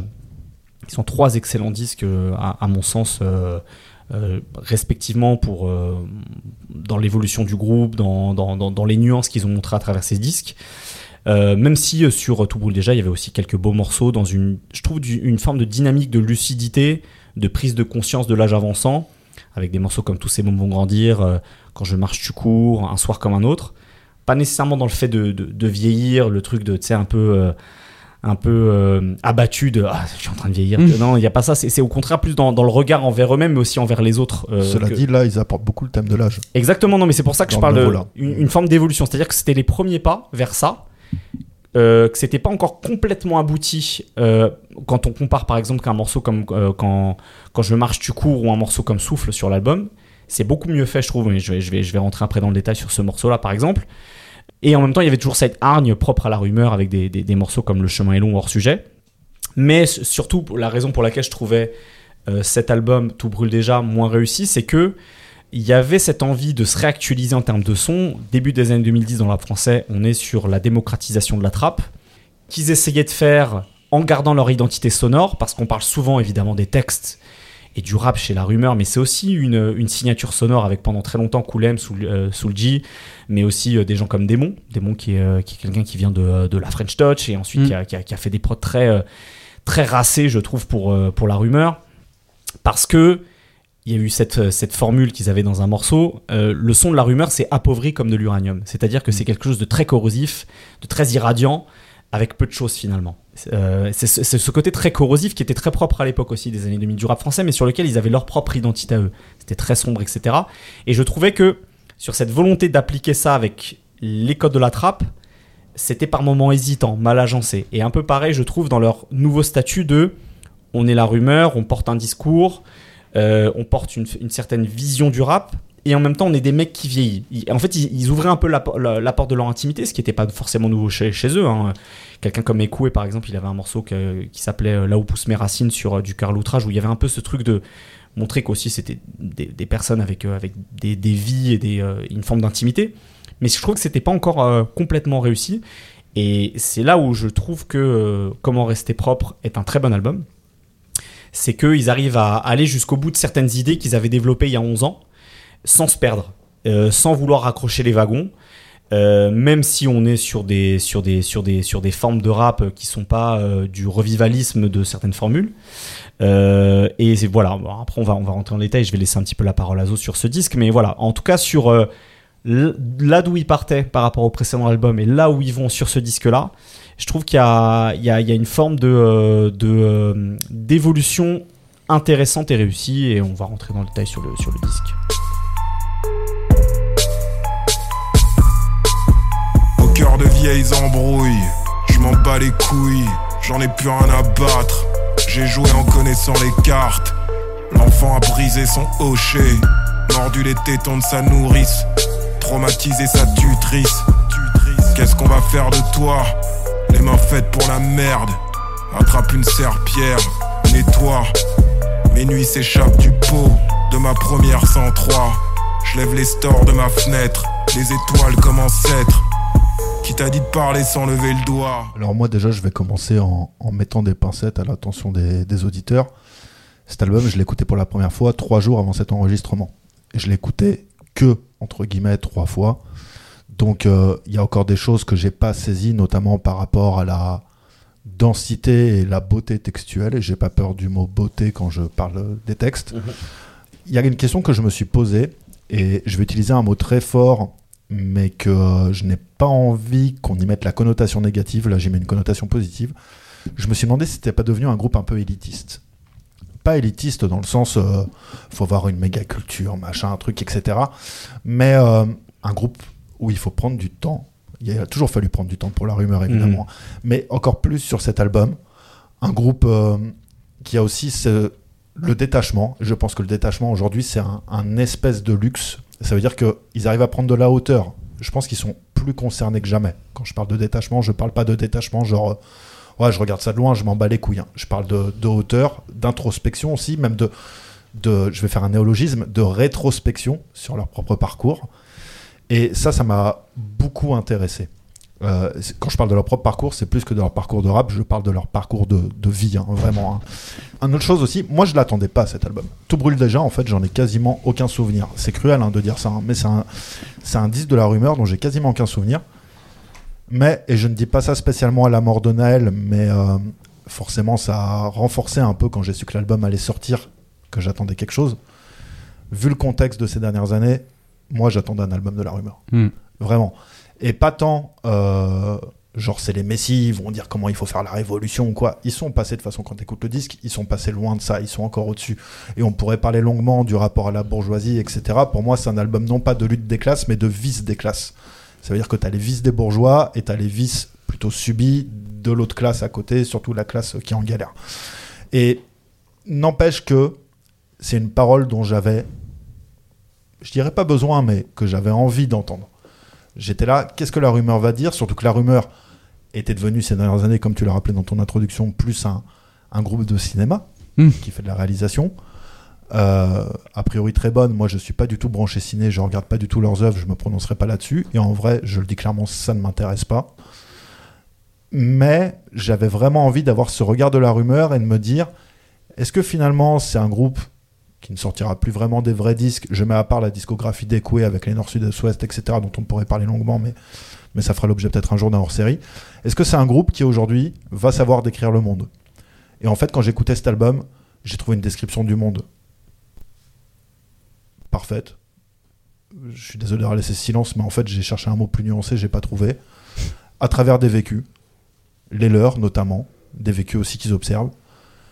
Et j'ai trouvé un tissu instrumental complètement dingue, Mhm. euh, qui est à la fois immersif et contemplatif. Alors quand je parle de contemplatif, c'est euh, contemplatif de Zonar, hein. c'est pas contemplatif, euh, tu regardes le soleil qui se lève euh, à Bali, tu vois, c'est plus, tu regardes tes pompes en marchant sur le bitume à Paris, et j'ai trouvé ça vraiment hyper fort. Aussi le mariage de ce que Koulem, parce qu'il me semble que c'est lui qui m'a mis ce mot en tête à l'époque où je l'ai interviewé longuement, euh, de tournerie, ça veut dire de boucles qui tournent euh, bah, Bien. tournerie, quoi. Ouais. Voilà, y a- le mot veut tout dire. Mhm. Et ces samples synthétiques qui m'ont limite rappelé du ARM, euh, ARM, hein, pour ceux qui connaissent pas de, de, de feu Psychic Lyrica, là on parle aussi de 10-15 ans en arrière, où il y a vraiment un truc, je trouve complètement et peut-être même presque un truc, euh, tu- je pense que tu vas bondir Raphaël, du Bomb Squad. Non pas du tout dans les rythmiques, Pas du tout, je, je comprends. mais euh, dans la façon de d'étirer des sirènes, Ouais, ouais. d'étirer des cris, D'avoir un de- truc un peu dissonant, de les saturer, d'être ouais. dissonant. C'est complète. J'ai trouvé ça complètement ouf. L'album est cohérent de malade au niveau sonore. Alors, on peut peut-être s'en lasser au bout de 10 écoutes, 5 écoutes, 3 écoutes, je sais pas. Je pense que ça dépend ce que l'auditeur attend du rap. Mais pour moi, il y a une telle beauté textuelle et une telle immersion que tu peux contempler. Désolé pour cet énorme monologue que je fais là, ça va durer aussi longtemps que leur album C'est très bien. Je vais rebondir après. que, euh, que ça m'a vraiment bluffé. Alors, je répète aux auditeurs, c'est un avis après trois écoutes. Euh, Peut-être que je vais le réécouter 15 fois, 20 fois, et qu'à la 20e, je ferai c'est bon, j'ai capté, j'ai fait le tour, et que je le remettrai jamais. J'en sais rien, mais aujourd'hui, après trois écoutes, c'est ce que j'ai à dire. Bah, en fait, ce que tu dis sur le, le côté, euh, déjà, bah, pour rebondir sur ce que tu disais musicalement, euh, à l'écoute, moi, de cet album, qui est beaucoup produit donc par, par FS, qui est quelqu'un qui, euh, qui produit pour eux depuis quelques années déjà, et je trouve justement, tu parlais du Bomb Squad, pour moi, pour moi un peu un héritier du Bomb Squad sur cette dernière décennie ou quinzaine. Euh, aux États-Unis, c'était quelqu'un comme- LP dans les albums de Run the Jules. Bien sûr, ouais. Et je trouve qu'il y a un peu ce truc-là de, de, de chercher la dissonance, là, ou en tout cas la beauté dans la dissonance, avec des saturations, comme tu le dis, tu vois, des superpositions, etc. Euh, lui, il a, pas, euh, enfin, dans, dans, ses productions, il n'y a pas tellement une forme, euh, et même aussi sur, sur Soulja, hein, qui continue à produire pour eux, il n'y a pas tellement, je trouve, une forme de, superposition que juste de chercher des textures un peu crades. Tu vois, typiquement, le morceau Comment rester propre, justement le morceau titre de l'album, c'est vraiment ça, quoi. C'est une cadence trap, c'est, c'est, un motif de cri hyper répétitif, mais je trouve qu'il y a- il y a une forme de singularité tout de suite qui sort d'un morceau comme ça, même un morceau comme saturé, euh, avec cette mélodie de guitare un peu distordue, euh, la prod avec le sample de voix sur le morceau euh, Homme Neuf avec Ali, enfin, il y a, toujours ce truc de chercher, et qui est un truc très propre au hip-hop, il y a pas mal de musique électronique en fait, de, chercher... euh, de la beauté dans, le moche, dans, ce qui est sale, quoi. Et moi, c'est ça que j'ai beaucoup aimé. Et en même temps, de comprendre aussi comment, comment tu parlais du fait de tourner, des, des boucles qui tournent bien, de, comprendre comment tournent les prod trap de ces euh, 10-15 dernières années, avec des choses plus douces, mais qui sont un peu aussi toujours un peu, euh, un peu dissonantes, sur des morceaux comme Nébuleuse, Cafarnaum, qui ça, pourrait être des, des prods qu'on peut entendre chez Zaytoven, enfin des, des, des, cadors de la trappe d'Atlanta dans l'approche. Hein. Je dis pas que c'est forcément euh, de la même qualité. hein. Euh, en tout cas, dans l'approche, c'est ça. Et je trouve que c'est bien fait. Et qu'en plus, comme c'est des mecs qui ont toujours rappé de manière assez lente, je trouve que ça leur va bien, justement, ce, Mm. ce type d'instrument, d'in- d'instrumental-là. Et, euh, et après, textuellement, je suis assez d'accord avec toi sur le truc de qu'est-ce que la rumeur a à dire du climat dans lequel on est. D'ailleurs, ils ont, ils ont pu. Enfin, c'est pas une tribune, pardon, c'est une inter- J'allais dire une tribune. C'est une interview dans, dans Le Monde, justement, par, par Stéphanie Binet sur euh, leur regard sur euh, ce qui se passe depuis au moment où on enregistre une quinzaine de jours en France suite, euh, suite au meurtre du, du, du jeune, du jeune Naël. Il y, a, il y a vraiment ce truc de. euh, effectivement, d'avoir un regard distant, mais de toujours transmettre le, le climat de tension. Il y a un Attends, album. mais quand mec parle de sa chambre d'enfant, Exactement. qu'il égrène les posters de footballeurs, qui parle des couleurs à l'intérieur de sa chambre, Ouais, ouais. et que à la fin, en fait, il arrive sur son oncle, je crois, Ouais, qui, se qui fait, se fait arrêter par la se fait police. arrêter, À qui se Perpignan, fait arrêter à le Perpignan parce que Et Amé vient de Perpignan, donc tu, tu sens que c'est pas du storytelling en vrai. Enfin, c'est du Mm. storytelling dans Oui, oui. l'exercice de style, mais c'est pas, pas du fictif, storytelling, ouais. tu vois. C'est pas de la fiction, quoi. ouais. Putain, t'entends ça, en fait, et tu te dis, mais qu'est-ce qui va pas depuis 60 ans dans ce pays, quoi. Exactement. Et quand, quand- quand je dis Mm. 60 ans, je pense que je suis gentil. Ouais. Mais, euh, mais, mais, mais voilà, c'est c'est tellement, en fait. Et le fait que ça soit une vieille histoire, entre guillemets, pareil, quand il explique qu'il retrouve un nouvel appart, Ouais, Et qui dans, dit- dans le morceau souffle, ouais. à peine arrivé, à peine les clés mis dans la serrure, je le dis pas comme il le dit, hein, Mm. mais euh, et déjà mon nouveau voisin m'épie, Ouais, bien sûr. tu vois, t'es là, wow. Mm. Et euh, c'est- c'est c'est- c'est rempli de trucs comme ça. Alors, Mm. Amé, pour moi, euh, de toute façon, je, je, je pense que tout le monde le sait depuis le début de la rumeur, mais pour moi, depuis Un chien dans la tête, c'est euh, un mec qui écrit euh, de façon. euh, J'ai même pas de Moa, mots, tu vois. je dirais le morceau Moa sur, euh, sur le- sur l'album euh, L'ombre sur la mesure déjà. Ouais, déjà, déjà. Mais même quand tu écoutes sur le franc-tireur, de toute façon, Ouais, il y a des trucs qui se passent qui, sont, qui sont complètement ouf. Mais, mais même Ekwe et le Bavard, qui en plus, les trois, leurs voix ont changé. Ouais. Alors, c'est pas des voix qui ont changé, euh, c'est pas devenu. euh, c'est pas Ekwe qui est devenu Tequila Tex qui se rassure, hein, et que l'auditeur se rassure aussi. Mais, euh, mais leurs voix ont vraiment changé, elles ont pris en, en gravité, en âge, euh, en profondeur, en basse. et notamment, c'est très flagrant chez le bavard aussi, mais chez Amé, je trouve aussi sur certaines des intonations et tout. Et ça donne aux propos, en fait, une espèce de. de- de- Ça transmet la lassitude qu'ils ont, je trouve. Il y a une côté lassitude, L'usure, tu sais. mais il y a un côté, tu sais, sondage, euh, sondage pas du tout au sens de l'étude d'opinion, Mm. euh, sondage de, de l'âme humaine, tu vois. Mm. Tu, tu te fais sonder l'âme humaine, tu vois, en écoutant ces gars-là. Et vraiment, ça ça m'a tué. Il y a notamment quand Ahmed dit euh, les hontes que je cache, les honneurs que j'ignore, Ah putain, cette les phrase, fonds elle que je- les fonds que j'ai touchés et le destin que j'implore, de, euh, de toute ma tête, ma queue, mon cœur et mes poumons de clopeur. Ouais. Tu vois Alors là, je l'ai très mal dit parce que j'ai une écriture de merde. Donc en relisant mon cahier, qui en plus c'est moi, je dis, je dis ça n'importe comment. Mais cette phrase est incroyable Ouais, ouais. et c'est sur le morceau. euh, on revient sur la question de l'âge. Ouais. Ne faisons pas comme si on avait 20 ans. Tout à fait, ouais. Mm. Ouais, ouais, mais ça, ça c'est un fil rouge de l'album. Je parlais effectivement de, de, de, tran- de transcrire la tension, et ça, ils le font très bien depuis longtemps. Et une Mais- bienveillance envers les jeunes. À Exactement. Tu pas. Mais mais il y avait déjà ça sur euh, Tous ces mondes vont grandir, sur le précédent album, qui était un des meilleurs morceaux, justement, de, à mon sens, de l'album précédent. Et il y a effectivement le temps qui passe qui est encore plus présent. Il y a évidemment un gosse à la fenêtre dont tu parlais avec cet, ex- cet exercice de, de- de rétrospection, pour, pour reprendre le mot que tu utilisais, de, à la fois des coups et d'amé. Mais il y a aussi euh, le- la lucidité sur le fait de vieillir, justement, dans, dans le morceau Ne faisons pas comme si on avait 20 ans. Euh, Amé qui raconte les paradoxes d'un père séparé dans le morceau Souffle, qui est un morceau magnifique. C'est le plus beau de l'album. Ouais, moi aussi, Mm. je trouve, je le trouve, je, je trouve ce morceau génial. Allez, souffle, vieux, vieux. Ça tord en deux, ça passe un peu. Souffle, souffle, souffle. Tombé du dos de la bête, me reste que les arêtes.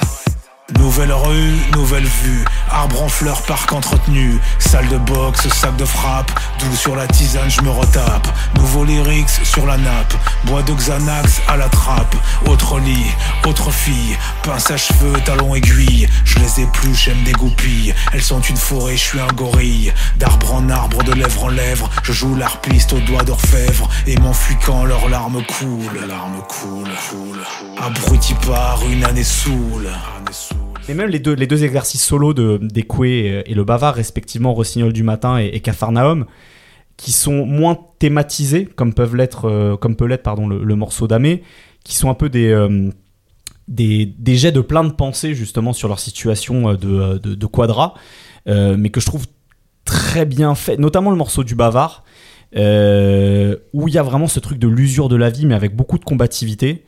Et, euh, et puisque tu parlais de, de la qualité d'écriture des, des uns et des autres, notamment d'Amé, euh, c'est vrai qu'on a toujours euh, eu cette espèce de binôme euh, Ekwe-Amé très mis en avant. Bah, D'ailleurs, dès, dès le- dès le- dès les, les- les premiers volets, hein, puisqu'ils ont eu chacun eu un, un volet et qu'il y en a eu un pour le, bar- le Bavard et le Paria. Mais je trouve que au- à, à- à ce jour, le Bavard a pas à rougir du tout. Ah non, non, je suis d'accord. ouais. Et sur un morceau comme Saturé, par exemple, je trouve son couplet brillant. C'est-à-dire Mm. que euh, sur, sur les placements de rimes, sur la qualité de, de- de son écriture, de ses images et tout, je, je- je trouve que euh, il, est, euh, il, est, il est assez formidable sur ce morceau-là. Et euh, après, c'est vrai que, puisqu'on parle d'évolution, tu parlais d'évolution des voix, le flow d'Ekwe, aujourd'hui, il est tellement espacé. C'est vrai qu'il y a des moments où il peut laisser des demi-mesures euh, entières où on l'entend plus, que c'est surprenant au vu de, ce- de, de, euh, des, euh, je dirais des standards du rap d'aujourd'hui. Mais je trouve pas ça déconnant par rapport à, ce que, à son évolution personnelle. Euh, je pense que sur un album entier, ce serait sans doute un peu redondant à écouter et que c'est très bien qu'ils aient trouvé l'équilibre entre tous les trois. Là où un Amé, je le trouve peut-être encore plus dynamique qu'avant, contrairement, tu vois, euh, par rapport à ce qu'étaient euh, les, les premiers disques de la rumeur. Donc, sur ce truc d'évolution des voix, je trouve qu'il y a aussi une évolution de fl- des flots qui est notable. plus versatile, hein, mais Ouais. effectivement, il y a des fois des, des espèces de contretemps, notamment sur le, le- j'ai un doute, un des deux premiers morceaux, je sais plus sur lequel, mais je crois que c'est sur le premier, sur l'introduction, où effectivement il laisse un moment des, des silences, tu sens qu'il fait des cassures volontaires, Mm. et c'est vrai que c'était pas dans sa signature habituelle. Quoi.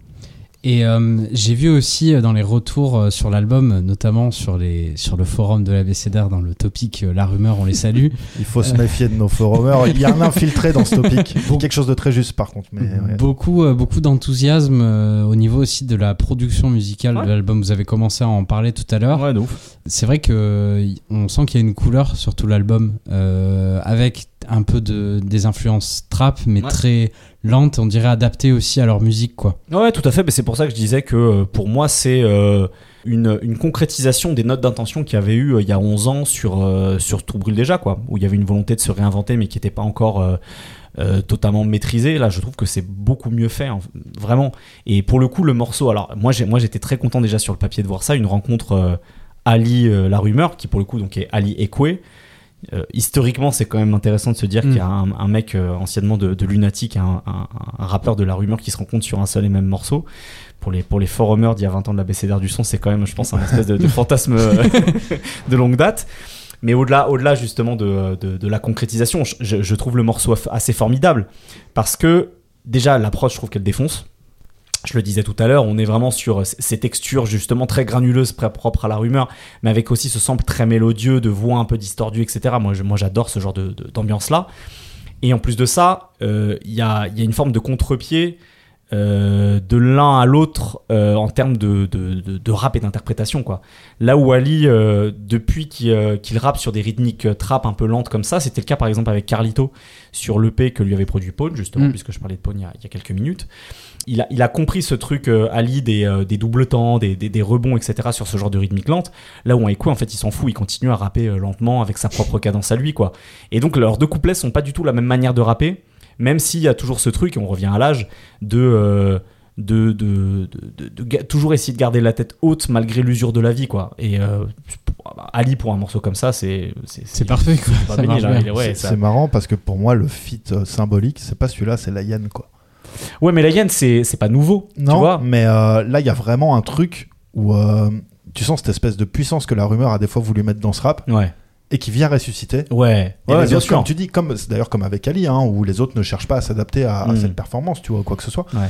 Et, et je trouve qu'il y a un truc. En plus, il enrichit le refrain de Nébuleuse, puisque Ouais. c'est un, c'est un remix, Tout quoi. à fait. Euh, il l'enrichit de façon assez, euh, comment dirais-je, euh, Hyéneuse. Hyéneuse, merci beaucoup Brice. Je cherchais le bon mot, c'est très bien, comme une bonne hyène quoi. Et euh, non, franchement, euh, pour moi, c'est, euh, je comprends totalement hein, ce que tu veux dire, Raph, sur euh, l'espèce de, de, de symbole et de euh, aussi d'adaptation d'âge et tout par rapport à Ali. J'ai rien à dire là-dessus, mais mais pour moi, c'est la hyène qui aussi Ouais. ressuscite un peu ce truc de la rumeur offensive Totalement, ouais.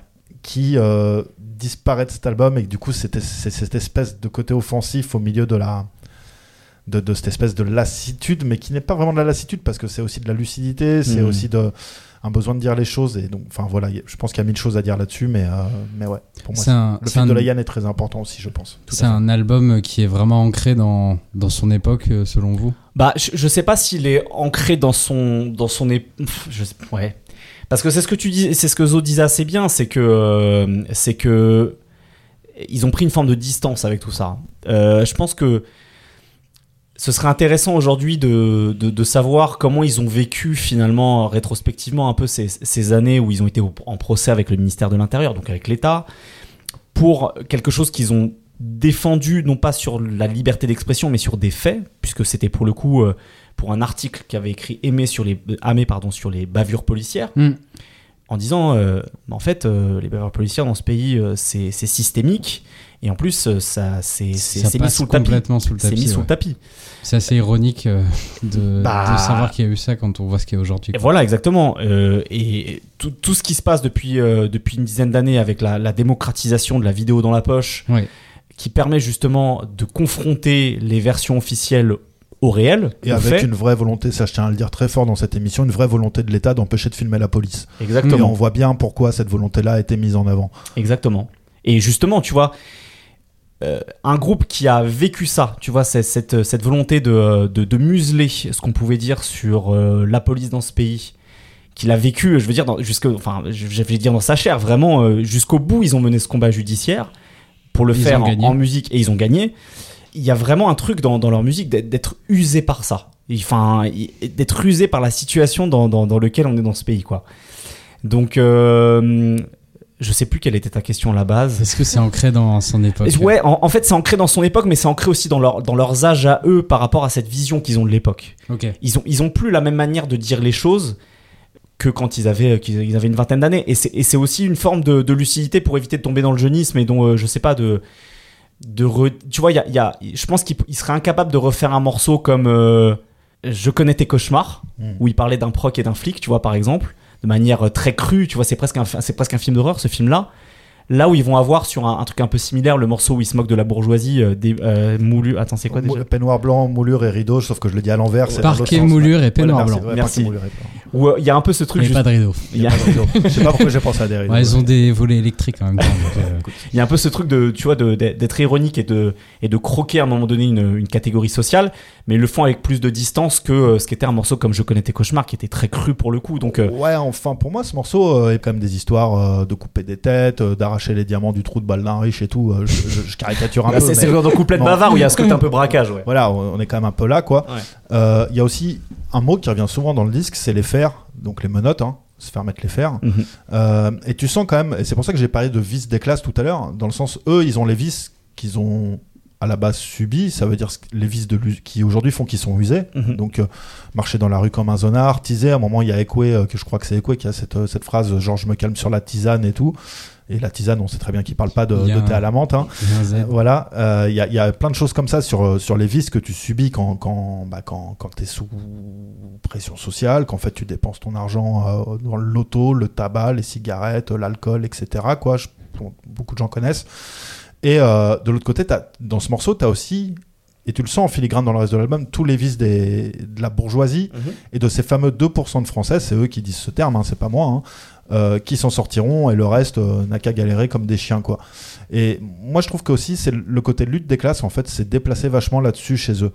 Euh, C'était un peu un groupe, pas de lutte des classes, parce que ça n'a jamais été non plus euh, Trotsky, euh, Marx, etc. dans les paroles, tu vois. Mais il y a une conscience de classe. Mais ouais, il y avait Ouais. une conscience de classe. Et cette conscience de classe, je trouve qu'elle s'est vachement déplacée sur un truc vraiment de dire euh, bah, les riches, en fait, c'est c'est des gros escrocs. Euh, alors ça peut paraître très populiste, très démagogue, dit comme je le dis là dans le micro. Mais en fait, euh, personne n'est propre, justement. Et d'où le titre de cet album, Comment rester propre. C'est eux, c'est limite. euh, voilà, je vais, je vais m'en sortir. Je vais faire mon truc, quitte à parfois faire peut-être un peu du sale, mais en tout cas, je finirai pas avec l'effet romain et je resterai propre. Et je crois que c'est quasiment explicitement dit comme ça à un moment dans une chanson, je sais plus laquelle, où c'est la, la fin d'un. Je me demande si c'est pas celle-là d'ailleurs, la, la fin d'un braquage, et où il dit Ouais, euh, faut surtout que je, fasse- je me fasse pas mettre les fers, quoi. Mm. Et je pense qu'il y a de ça aussi, c'est qu'en fait, euh, on voit aujourd'hui des gens qui ont du pouvoir, euh, qui s'en sortent toujours. Euh, je suis désolé, je vais rebondir sur la mort de Naël, mais on est là, ouais, les parents devraient s'occuper de leurs gamins, c'est un scandale et tout. Mais euh, moi, contrairement à un homme politique qui a refusé de donner les noms l'autre jour, euh, enfin qu'il n'a pas refusé, tout le monde sait très bien de qui il parlait, mais le fils de Pécresse, le fils de Zemmour, Hmm. euh, etc., etc. Bon, bah voilà, je suis désolé, les hommes politiques ont pas l'air. Et c'est humain d'avoir des galères avec ses enfants. Hein. Je dis pas que les hommes politiques sont des, des affreux parents, ni que les gens dans les cités sont des affreux parents, tu vois. Mais, tu vois, les hommes politiques, à chaque fois, ils sortent de ça propre. Mhm. Et encore une fois, c'est peut-être populiste ce que je dis, c'est peut-être démago. Bah non, c'est vrai. Mais, c'est euh, ce qu'on appelle une justice de classe. Voilà, exactement. Et donc du coup, je pense aussi qu'il y a beaucoup ça derrière cet album. Je suis désolé, là, je tiens des discours. euh, il y aura un micro ici euh, de la Votez Jo. DGSI la prochaine fois que vous viendrez. mais euh, mais voilà, c'est c'est c'est c'est- il y a il y a un- il y a un vrai il y a un vrai propos, je pense là-dessus dans ce disque qu'il faut pas non plus minimiser, même si l'aspect usure prend le dessus. hein, et je dis pas du tout que ça cherche à le minimiser, Raphaël. hein, c'est juste, je pense qu'il faut le mettre en avant. Ouais, ouais. Et voilà, je, je pense que c'est hyper important de le dire aussi. Moi, en tout cas, c'est ce que j'ai perçu. Et il faut pas croire que la rumeur a, par usure, renoncé à un discours de classe. Je tout pense à fait. juste qu'il a Ouais, changé, comme la société a changé d'ailleurs aussi. Quoi. Tu as raison. Inès, euh, Juliette, euh, vous n'êtes pas de la même génération que nos deux dinosaures. euh, et je pense que vous avez sans doute peut-être écouté la rumeur pour la première fois euh, pour ce podcast. Est-ce que vous. Est-ce que vous, qu'est-ce que vous avez pensé de, de, de l'écoute de cet album? Vous avez le droit de dire que ça vous a pas parlé, parce que c'est vrai que c'est pas du tout pareil que Wallace Cleaver. Mais euh, est-ce que vous avez eu des, des remarques en écoutant? Euh, bah, du coup, la rumeur, euh, je l'ai pas découvert avec cet album-là. Euh, j'ai découvert ce groupe par euh, ma maman, donc merci maman, Mhm. qui me, qui me faisait écouter euh, La Rumeur et, et X-Men. Et je sais pas pourquoi, mais c'est les deux qui vont vraiment me venir par rapport au thème qu'ils mettent aussi dans leur, dans leur musique et dans leur, dans leur texte. Et, et pour le coup, c'est avec l'album qu'on a découvert là, c'est quelque chose que j'ai du mal encore à encaisser. Alors je, je sais pas si c'est vrai, si c'est encore la forme qui. Je pense que c'est dans la forme que j'ai du mal à l'encaisser. Euh, les textes me parlent, mais j'ai besoin de beaucoup me poser pour, euh, pour y réfléchir et pour aussi les encaisser parce que c'est des choses, comme vous l'avez dit, c'est très cru. Euh, ça m'angoisse, ça, ça m'oppresse. Et, euh, mais je pense que c'est c'est important de découvrir et, et d'avoir en tout cas, enfin quand on écoute du rap, d'avoir la rumeur comme, bah, comme pilier d'écoute. Hmm. Donc, euh, donc voilà, je pense que c'est un album que, que peut-être que j'apprécierais réellement euh, dans 5, 10 ans. Mais, euh, mais voilà, pour l'instant, en tout cas, là, j'arrive pas à passer au-delà de la forme. Ouais, ouais. Bah, c'est vrai que c'est une, c'est un album très lent, très Ouais. euh, presque parfois étouffant, quoi. Mm. Juliette, est-ce que tu as, tu as Bah, découvert écoute, la rumeur euh, euh, De mon côté, en effet, Brice, j'ai découvert la rumeur avec ce projet. Je savais qu'on allait en, en parler aujourd'hui. Euh, et je, je comprends ce que dit Inès parce que effectivement c'est un projet qui est très dense. Et pour revenir sur euh, quelque chose que je trouvais très intéressant que Zo disait tout à l'heure, c'est qu'il y a une forme euh, positive, bien sûr, d'élitisme qui fait que je peux pas forcément me prononcer sur mon avis sur ce projet en ne connaissant pas non plus l'histoire de la rumeur, Hmm. en ne saisissant pas encore tous les tenants et aboutissants de l'album. Mais s'il y a quelque chose qui en ressort et dont on a beaucoup parlé aussi, c'est dans le contexte où l'album est sorti, euh, avec euh, justement le, le meurtre du petit Naël euh, par un tir policier récemment, c'est euh, très fort de, que ce genre de disque sorte à ce moment-là. Bon, les, les bavures policières, de toute manière, ça, ça arrive tous les jours. Hein, C'est Mm. pas. euh, je veux dire, là, il y a eu le petit Naël, mais bon, c'est récurrent. Mais. Le même jour à Angoulême, tu as eu un gamin qui s'est fait. Exactement. Alors, on ne sait pas trop ce qui s'est passé puisque Ouais. ça a été Ouais. très peu couvert médiatiquement, mais voilà, bon, Michel Zecler, Adama Traoré. Absolument. Bon, bref, on va pas Il y a, faire toute la il liste. y a mais- une histoire longue comme le bras, malheureusement. ouais. Voilà. Steve, euh, Steve à Nantes, euh, voilà, bon, plein de choses. Mais. Donc voilà, donc, donc ça arrive tous les jours, mais c'est vrai que là, étant donné que c'est une affaire qui fait plus de bruit que les autres, et je pense donc que j'ai besoin de, de réécouter le projet pour justement le mûrir et en saisir aussi euh, toute la maturité des textes et tout ce qui est dit, et tout- toute la volonté derrière, euh, derrière l'opus. Si je peux rebondir là-dessus euh, en moins d'une minute, euh, je comprends totalement hein, ce que tu dis et, j'invite les gens à l'écouter et le réécouter, puisque moi-même je écouté que trois fois et j'ai dit qu'il fallait le réécouter. Mais surtout, ne considérez pas, alors je suis désolé, là j'ai vraiment parlé comme un vieux con qui donne un conseil aux jeunes, mais que c'est parce que vous connaissez pas l'histoire de la rumeur qu'il ne faut pas écouter ce disque. Euh, alors peut-être que pour se prononcer dessus, du coup, c'est plus confortable de, de connaître l'histoire, ça j'en sais rien. Mais voilà, n'abordez pas ce truc-là comme quelque chose euh, qui serait un espèce euh, de, de- de frise chronologique, d'héritage du temps passé. Je pense que c'est un album qui a sa valeur sur le temps présent aujourd'hui.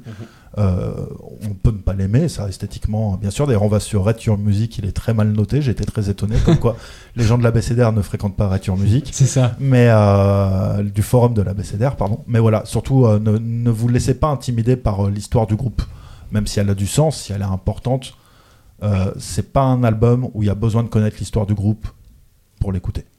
Je, je suis entièrement d'accord et je pense qu'il non, mais je faudrait. voulais pas te faire dire autre chose, mais c'est juste que Non, les, mais les vrai plus jeunes qui nous écoutent, qui se disent pas, ah, mais. euh, Et c'est vrai qu'il faudrait appliquer ça à tout parce qu'en fait c'est la musique qui touche. Mm. Euh, si tu en connais l'histoire, si tu as la culture, c'est encore mieux, mais euh, c'est la musique qui touche avant tout, donc euh, Oui, et puis peut-être que ça te donnera envie de t'intéresser à l'histoire absolument. du groupe, mais aussi peut-être de certains faits en France. quoi. Voilà, que C'est exactement. vrai qu'un enfin, un gosse à la fenêtre, le premier morceau, euh, c'est ouf.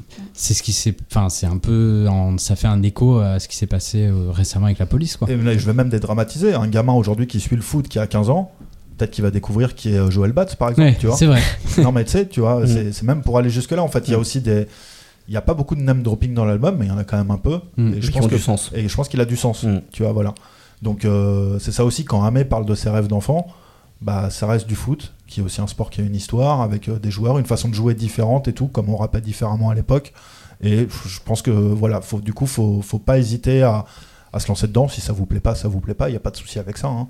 Mais voilà, je pense qu'il surtout que l'album, comme l'a dit Raphaël, il y a un respect des jeunes en plus dedans. Tout à fait. Parfait, on va terminer avec les coups de cœur de nos trois derniers membres autour de cette table. Je connais par cœur mon ABCDR du son. Euh, Zo, on va à nouveau t'écouter. Euh, Ah, excuse-moi, je t'ai surpris. Non. Euh, tu voulais nous parler, allez, je vais le dire. Tu voulais nous parler d'un disque de Wamo et Odati. Qu'est-ce que Wamo et Odati? Tu me surprends toujours avec les noms des artistes. Alors, euh, Wamo, c'est l'association d'un producteur et d'un rappeur. Le producteur s'appelle Remo ou Remo, j'ai jamais trop su comment il fallait le dire. Le rappeur s'appelle Wapi, euh, qui avait déjà eu d'autres euh, expériences avant euh, avec des groupes dont le nom ne me revienne plus, mais il y avait eu des trucs très sympas. C'est un mec qui est établi à Marseille aujourd'hui. Ils ont invité le rappeur américain Odati, qui est un peu un espèce de, une espèce pardon, de, comment dirais-je, de, rappeur tout terrain pour les projets indépendants, avec des choses assez, intéressantes à dire dessus, qui a une espèce de profondeur. Encore une fois, c'est un album que j'ai eu le temps. Alors, il est sorti il y a quelques jours seulement, donc je l'ai écouté que deux, trois fois parce que je suis quelqu'un de, de très occupé dans la vie euh, par des choses qui n'ont absolument aucun intérêt. Mm. Et euh, donc, pareil, je mets un peu des pincettes, mais ce que j'ai beaucoup adoré, d'une part, c'est euh, bah, cette espèce de. C'est pas toujours qu'il y a une bonne symbiose entre un français et un carry. Et là, j'ai trouvé que ça marchait vraiment bien, notamment grâce à la production de Remo, qui est. euh, à l'ancienne, mais en même temps euh, traité d'une façon sonore euh, presque lofi, mais sans paraître vintage. Euh, un côté un peu. euh, pas mal de reverb et, euh, et des aigus assez mis en avant, mais en même temps un tissu sonore assez riche. C'est boom bap, mais en même temps en étant un peu lent, en étant un peu. pas sombre, mais, comment dire. Tu, tu sens bien les couches sonores quand tu écoutes le truc, j'allais dire distinct, mais ça n'a aucun sens de dire ça, hormis parler de la marque de vêtements de Roth, si je ne m'abuse. Mm. Et euh, quel, euh, quel, quel, quel- Oh là là quel wheeling Et euh, il y a notamment beaucoup de sujets aussi qui sont cool, surtout sur un truc qui est très important que je n'ai absolument pas fait dans ce podcast, sauf dans la première partie, c'est l'importance de savoir fermer sa gueule. Et euh, notamment sur Internet. En fait, euh, j'ai lu l'autre jour la phrase de quelqu'un, je sais plus si c'était sur Twitter, sur, sur un blog ou quoi, qui dit Putain, tu passes deux ans de ta vie de 0 à 2 ans à apprendre à parler. C'est moi qui l'ai partagé en C'est toi story. qui l'as partagé, Mm. bah, je te remercie. Je sais plus de la source là, mais c'est moi qui l'ai partagé en story. Et après, tu peux pas t'empêcher de fermer ta gueule alors que t'as mis deux ans comme un connard à apprendre à parler. Ah Après, si, je sais, ta je, gueule. je sais exactement d'où ça vient. Ça vient de, ça vient d'un interlude sur l'album UMLA de euh, de d'Alpha One. Bah, tu vois, j'aurais dû m'en souvenir parce que je l'ai poncé cet album. Ouais, Eh bah, tu c'est dans, un des derniers morceaux. Euh, putain, j'arrive plus à me souvenir Ah, comment il s'appelle. C'est Macro. C'est à la fin de Macro, je crois, Merci, au début Raph. de Macro. Et cette fameuse personne qui part dans UMLA, donc on ne connaît pas l'identité, c'est dans un de ses fameux monologues où il dit, euh, où il dit cette phrase-là. Quoi. Et donc c'est extraordinaire. Et euh, merci Raph, beaucoup. J'ai un peu honte parce que j'ai pourtant beaucoup poncé UMLA. Et, et notamment le dernier titre de ce disque qui parle beaucoup de la société aujourd'hui. Et pareil, de façon, pas comme la rumeur, il n'y a rien à voir, mais de façon quand même assez détachée. une espèce de, de hauteur, de distance. Et notamment le dernier titre parle des commentaires sur, euh, sur les sites internet qui sont une vraie catastrophe. Moi je les lis de temps en temps, j'ai à chaque fois j'ai envie de me jeter par la fenêtre. Mm. Qui parle aussi des réseaux sociaux. Et franchement, euh, l'important c'est un peu des fois de, de se dire bah en fait j'ai rien à dire, je vais fermer ma gueule. Et c'est exactement ce que je fais maintenant. Inès, tu voulais nous parler d'un album de El Kamer. Oui, absolument. Euh, du coup, El Kamer, c'est un rappeur originaire du 92 et qui est dans le rap depuis euh, un petit moment maintenant. Euh, J'attendais beaucoup son premier album parce que Vivaldi, euh, donc, euh, qui est le nom de son premier album, est sorti après une série de P. Donc j'attendais vraiment El Kamer au tournant. El Kamer, pour le définir un peu, c'est, j'ai l'impression que c'est un peu l'authenticité personnifiée, voilà, en musique. Il est incisif, il arrive aussi à caresser, si je puis dire, des, bah, des instrumentales beaucoup plus douces également, chose qu'il fait, euh, fait très bien sur, euh, sur Vivaldi. C'est un long album. Et euh, j'aime beaucoup, j'aime bien les projets longs.